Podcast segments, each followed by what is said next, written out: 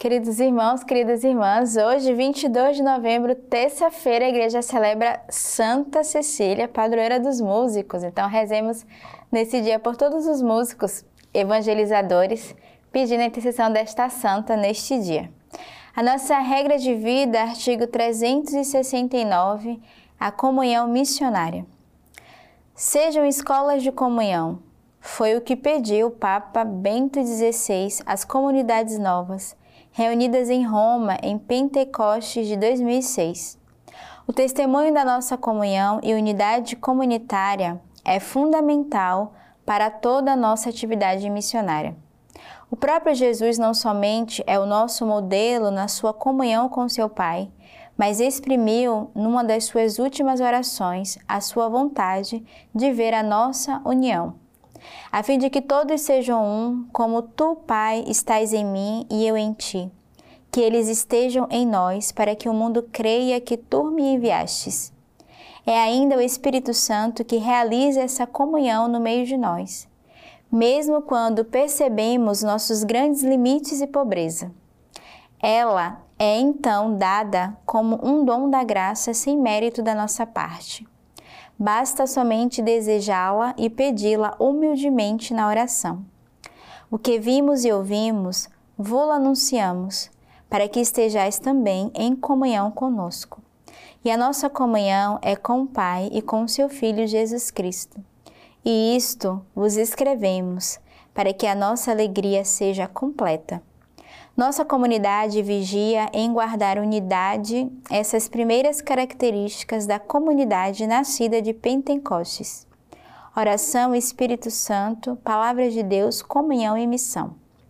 A comunhão gera comunhão e reveste essencialmente a forma de comunhão missionária. Jesus, de fato, diz aos seus discípulos: Não fostes vós que me escolhestes, Fui eu que vos escolhi e vos constituí para irdes e produzirdes frutos, e para que vosso fruto permaneça. A comunhão e a missão estão profundamente ligadas entre si. Compenetram-se e integram-se mutualmente, ao ponto de a comunhão representar a fonte e, simultaneamente, o fruto da missão. A comunhão é missionária e a missão é para a comunhão. Nossos irmãos e irmãs consagrados na comunidade devem ser particularmente fermentos e instrumentos de comunhão pelas suas preocupações e cuidados pelo corpo de Cristo. Hoje a comunidade de sementes do Verbo, os membros de vida, mas também de aliança, e você que segue o carisma, tem uma grande responsabilidade nesse artigo. primeira responsabilidade que nós temos é sermos instrumentos de comunhão. Então, somos chamados a fazer essa comunhão e essa unidade em todos os lugares que nós estejamos, em todos os ambientes, sejamos esse fermento no meio da massa que faz a unidade e a comunhão entre as pessoas, mas também entre a igreja e o carisma da comunidade, que tem essa graça de unidade, também fazer essa comunhão com a igreja local, com os bispos, com os padres, com as comunidades, com aqueles que nos cercam. Então, todos nós hoje somos chamados a entrar nessa dimensão missionária de comunhão e de unidade. Lembrando essa palavra tão bonita do Evangelho de São João: Não fostes vós que me escolhestes, mas fui eu que vos escolhi. Então lembremos que o Senhor nos escolheu e ele nos envia em missão como missionários da comunhão e missionários da caridade. A leitura de hoje do livro do Apocalipse. Depois disso, olhei, havia uma nuvem branca e sobre a nuvem alguém sentado, semelhante a um filho de homem, com uma coroa de ouro na cabeça e nas mãos uma foice afiada. Nisto, outro anjo saiu do templo, gritando em alta voz ao que estava sentado sobre a nuvem: Lança tua foice e ceifa. Chegou a hora da ceifa, pois a seara da terra está madura.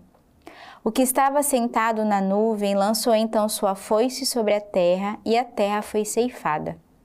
Nisto saiu do templo, que está no céu, outro anjo, também ele com uma foice afiada. E outro anjo que tem poder sobre o fogo saiu do altar e gritou em alta voz ao que segurava a foice afiada: lança a tua foice afiada e vindima os cachos da videira da terra, pois suas uvas amadureceram. O anjo lançou então sua foice afiada na terra e vindimou a videira da terra, lançando-a depois no grande lagar do furor de Deus. O salmista de hoje, Salmo 95. Dizei entre as nações: O Senhor é Rei, o mundo está firme, jamais tremerá. Ele governa os povos com retidão. Que o céu se alegre, que a terra exulte, estronde o mar e o que ele contém. Que o campo festeje e o que nele existe. As árvores da selva, da selva gritem de alegria diante do Senhor, pois ele vem, pois ele vem para julgar a terra, ele vai julgar o mundo com justiça e as nações com a sua verdade. Então hoje o salmista diz que toda a criação rejubila, toda a criação louva e glorifica a Deus. Desde o mar, os campos, as árvores e tudo que existe proclama o Senhor como Rei e dar graças a Deus, porque é Ele quem vai à nossa frente, é Ele quem nos conduz. Então, quem jamais tremerá se o Senhor é esse que vai à nossa frente? E se toda a natureza, toda a criação é convidada a louvar e a glorificar a Deus, nós também somos chamados a entrar neste movimento junto com toda a criação que louva e glorifica o Senhor. O evangelho de hoje, o evangelista São Lucas. Como alguns estavam dizendo a respeito do templo, que era ordenado de belas pedras e de ofertas votivas, ele disse: Estais contemplando estas coisas? Dias virão em que não ficará pedra sobre a pedra que não seja demolida. Perguntaram-lhe então: Quando será isso, mestre? E qual o sinal de que essas coisas estarão para acontecer? Respondeu: Atenção para não ser desenganados, pois muitos virão em meu nome dizendo: Sou eu. E ainda o tempo está próximo, não o sigais. Quando ouvirdes falar de guerras e subversões, não vos atemorizeis, pois é preciso que primeiro aconteça isso, mas não será logo o fim. Disse-lhe então: Levantar-se-á nação contra nação e reino contra reino e haverá grandes terremotos e pestes e fomes em todos os lugares. Aparecerão fenômenos pavorosos e grandes sinais vindos do céu. Então, a gente vê aqui que o evangelista São Lucas vai já nos alertar, se a gente pode dizer, justamente estarmos atentos, porque a vinda do Senhor se aproxima e que devemos de fato sermos homens e mulheres de sabedoria e de escuta para entendermos não só os sinais dos tempos, mas sobretudo para sermos vigilantes e nos prepararmos para o momento que o Senhor virá e como diz, né, o evangelho também o Senhor virá e ele não tardará. E logo nós iremos, como diz o salmista, ceiar com o Senhor, iremos celebrar junto com Ele. Então, o Evangelho de hoje vai nos fazer essa chamada de atenção, mas sobretudo de sermos vigilantes. Palavra de hoje é sejamos todos vigilantes e nos preparemos como essas virgens prudentes, sejamos prudentes para a vinda do Senhor. E quando Ele virá, nós devemos estar com o nosso coração e a nossa alma pronta para nos encontrarmos certamente na nossa pátria celeste. E hoje é um dia que somos convidados a entrar esse hino, esse cântico de louvor com essa intercessão de Santa Cecília, essa padroeira dos músicos. Então rezemos de modo particular pelos músicos não só da nossa comunidade, mas do mundo inteiro, aqueles que têm um coração de evangelização, aqueles que evangelizam através da música, levando a palavra de Deus, levando o verbo. E a gente sabe que a tradição vai narrar que Santa Cecília era uma nobre e jovem romana que foi martirizada por volta do ano 230 durante o império de Alexandre Severo e o pontificado de Urbano I. O seu culto é antiquíssimo. A basílica ela é dedicada no bairro romano de Trastevere é anterior ao edito de Constantino. E a festa em sua memória foi celebrada no ano 545. A narração do seu martírio está contida na Passio Sancti Cecília, um texto mais literário que histórico, caracterizado por uma forte conotação lendária. Segundo a Pácio, Cecília era esposa do Patrício Valeriano, ao qual, no dia do matrimônio, revelou ter se convertido ao cristianismo e ter feito o voto de virgindade perpétua, e que por isso não poderia viver as relações matrimoniais. Além disso, indicou que ele fizesse o mesmo. Valeriano aceitou e por isso foi catequizado e batizado pelo Papa Urbano I. Logo depois, também, seu irmão Tibúrcio abraçou a fé cristã. Ambos os irmãos foram presos por ordem do prefeito Túrcio.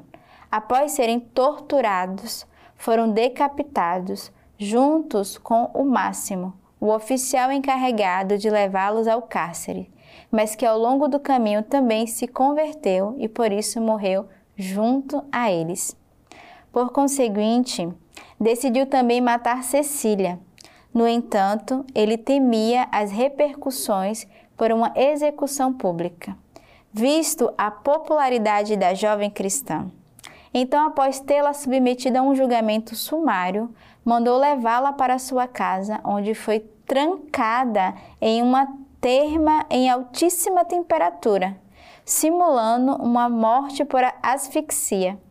Depois de um dia e uma noite, os guardas a encontraram milagrosamente viva e envolvida em um celeste refrigério.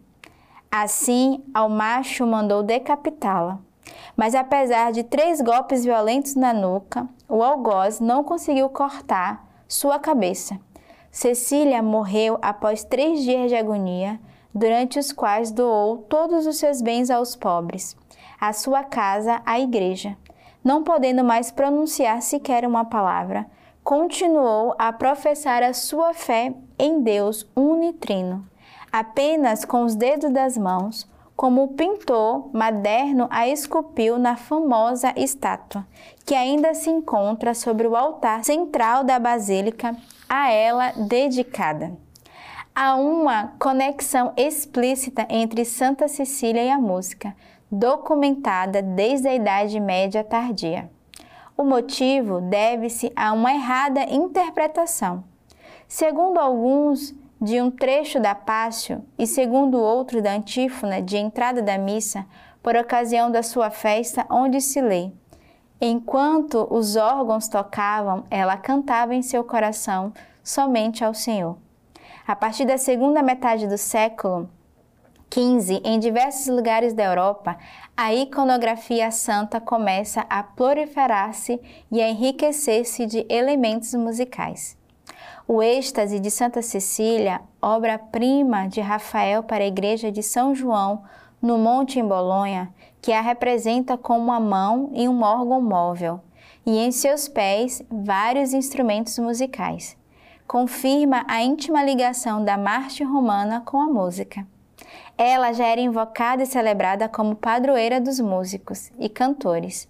Foi dedicada a ela a Academia de Música, fundada em Roma em 1584. Cecília é para a Igreja um grande sinal de fé e pureza, pois ela permaneceu fiel aos seus votos de virgindade, mesmo em meio às ameaças contra a sua vida. Escolheu abraçar o martírio do que renunciar a seu amor total a Jesus. Torna-se então um exemplo de mulher forte na fé e convicta no amor. Portanto, é padroeira da música porque cantou com a vida uma canção de amor a Jesus. Então, nesse dia, de modo particular, peçamos esse amor que canta esse hino de louvor a todos os músicos. Rezemos também pela nossa irmã, irmã Cecília, que carrega na nossa comunidade esse nome, esse título de Santa Cecília. Peçamos também a intercessão a ela, ela que canta, responsável da liturgia da nossa comunidade, que canta os hinos de louvores ao Senhor. E hoje eu convido você a ler a leitura patrística dos comentários sobre o Salmo de Santo Agostinho Bispo, que vai justamente ilustrar esse amor pela liturgia, cantai a Deus com arte e com júbilo. E que Deus nos abençoe neste dia pela intercessão de Santa Cecília.